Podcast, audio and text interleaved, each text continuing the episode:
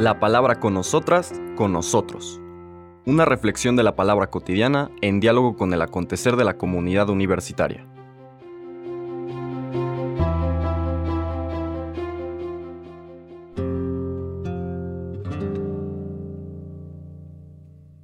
Hola, buenos días. Bienvenidas, bienvenidos a la palabra con nosotras, con nosotros. Hoy martes 2 de enero, en esta semana de Navidad, del tiempo de Navidad, uno de los tiempos más cortos del año litúrgico, pero no por eso ausente de enseñanzas y riqueza importante. Como suele pasar en los tiempos litúrgicos densos, eh, Adviento, Navidad, Cuaresma y Pascua, pero sobre todo Navidad y Pascua, concentramos nuestra atención en el Evangelio de Juan. Ya los otros evangelios los conocemos durante el tiempo ordinario, pero el Evangelio de Juan de manera particular lo recorremos en estos tiempos litúrgicos fuertes. Y ahora en este tiempo de Navidad se nos presentan lecturas del el inicio del Evangelio de San Juan.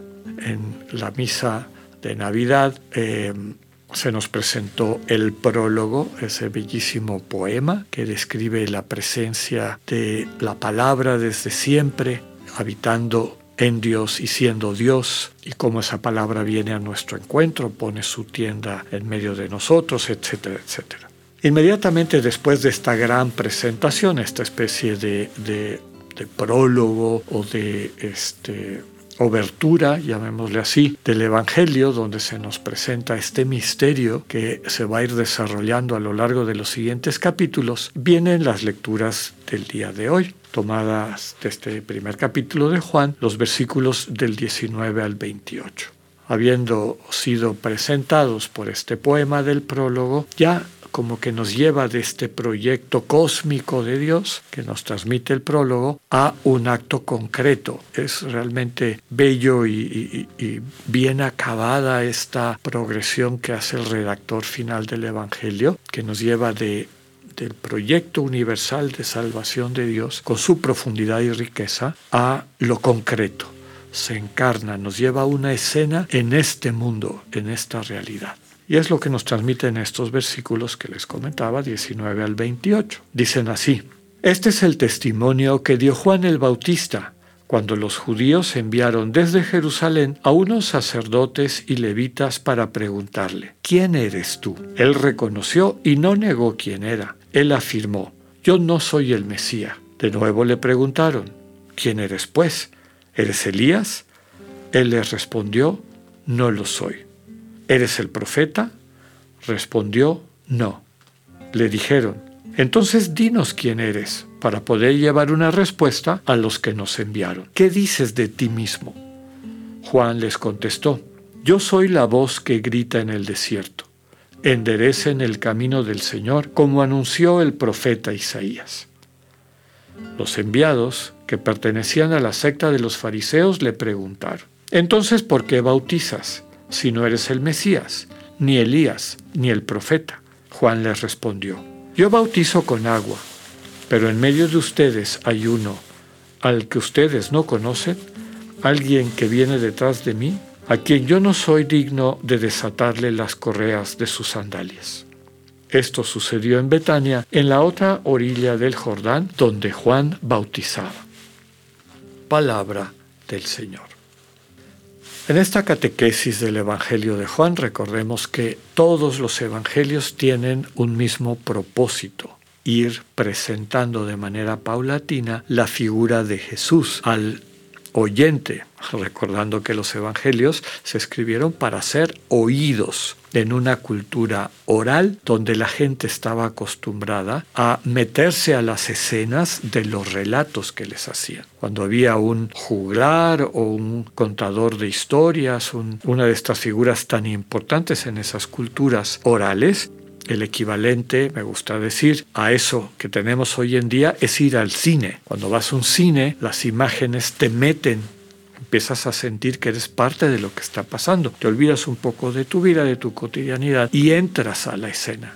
Entras a lo que se está narrando. Así era en la antigüedad. Los evangelios, cuando la gente de esa cultura los oía, se metía en la escena. Y básicamente no, no revelan a Jesús como un concepto, sino que facilitan el encuentro del oyente o del meditador, el que ora los evangelios, facilitan el encuentro con el Jesús vivo porque al experimentar las escenas, las palabras de Jesús, las actitudes, las acciones de la gente que describen las escenas de los evangelios, nuestro corazón, nuestra conciencia empieza a interactuar, empieza a percibir esta comunicación de Dios que podemos decir que es un metalenguaje. No es solo lo que está pasando ahí, hay algo bastante más rico que está detrás de esa escena. Y como a lo largo de la historia ha reconocido la iglesia, es una palabra viva. Podemos leer exactamente el mismo evangelio al día siguiente y no nos dice lo mismo, nos transmite un mensaje diferente cuando desde luego nos acercamos a, Él con esta actitud interna de escucha, de atención, de dejarnos afectar, como diría San Ignacio, por lo que el Evangelio transmite. Entonces, en esta primera escena vemos que se nos presenta Juan el Bautista, igual que en los Evangelios sinópticos, como aquel que prepara el camino para el encuentro con Jesús. ¿Cómo lo prepara? Pues predicando este bautismo de conversión, de cambio de dirección, de cambiar la atención de su conciencia, de su vida, de lugares donde no está Dios al lugar donde sí está Dios, que, es esta relación interpersonal con sus hijos y sus hijas nos presenta a las autoridades de Jerusalén acercándose a Juan el Bautista. Ya hemos comentado en otras ocasiones que Juan el Bautista y todo su movimiento era ya una denuncia clara a las prácticas del templo. Ya hemos dicho también que en, para las dos sectas principales, fariseos y saduceos, para que alguien experimentara el perdón de los pecados, que sí se podía experimentar, pero ellos consideraban que estaba claramente regulado por la ley. Eso implicaba que la gente hiciera una serie de procesos, rituales, sacrificios. Todo esto se tenía que hacer en Jerusalén y en el templo. Y Juan el Bautista dice aquí que él estaba en Betania, en la otra orilla del Jordán. No hay que confundirla con la Betania que está cerca del Monte de los Olivos, cerca de Jerusalén, sino que es un lugar que ahora se identifica con casi casi donde desemboca el río Jordán en el Mar Muerto. Entonces, en ese lugar que ahora está en Jordania, del otro lado del Jordán, en la Transjordania, el mismo hecho de que ahí viviera Juan era una denuncia de lo que pasaba en Jerusalén, de lo que pasaba en tierra de Judá, como diciendo, en ese lugar Dios no está. Ya vendrá el Mesías que permitirá que los que queremos entrar a el territorio de Israel para purificarlo y devolverlo a Dios, podamos hacerlo. Pero ahorita todavía no ha llegado ese momento. Estamos esperando al Mesías. ¿Y cómo lo esperamos? Pues practicando este, este sumergirnos en una manera distinta de entender a Dios y a la religión y a la relación con Dios, que era básicamente la propuesta de Juan el Bautista, aceptada por todos aquellos, todas aquellas que lo seguían y que lo tenían por un profeta.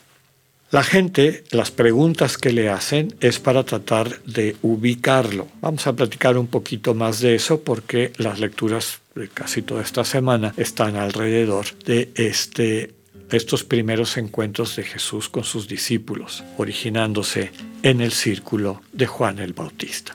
Que tengan un buen día, Dios con ustedes.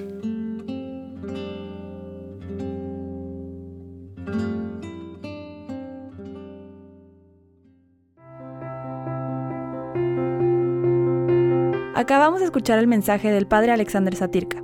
Escúchalo de lunes a viernes a las 8.45 de la mañana por radioiberoleón.com, a través de nuestra app gratuita para iOS y Android o por Spotify.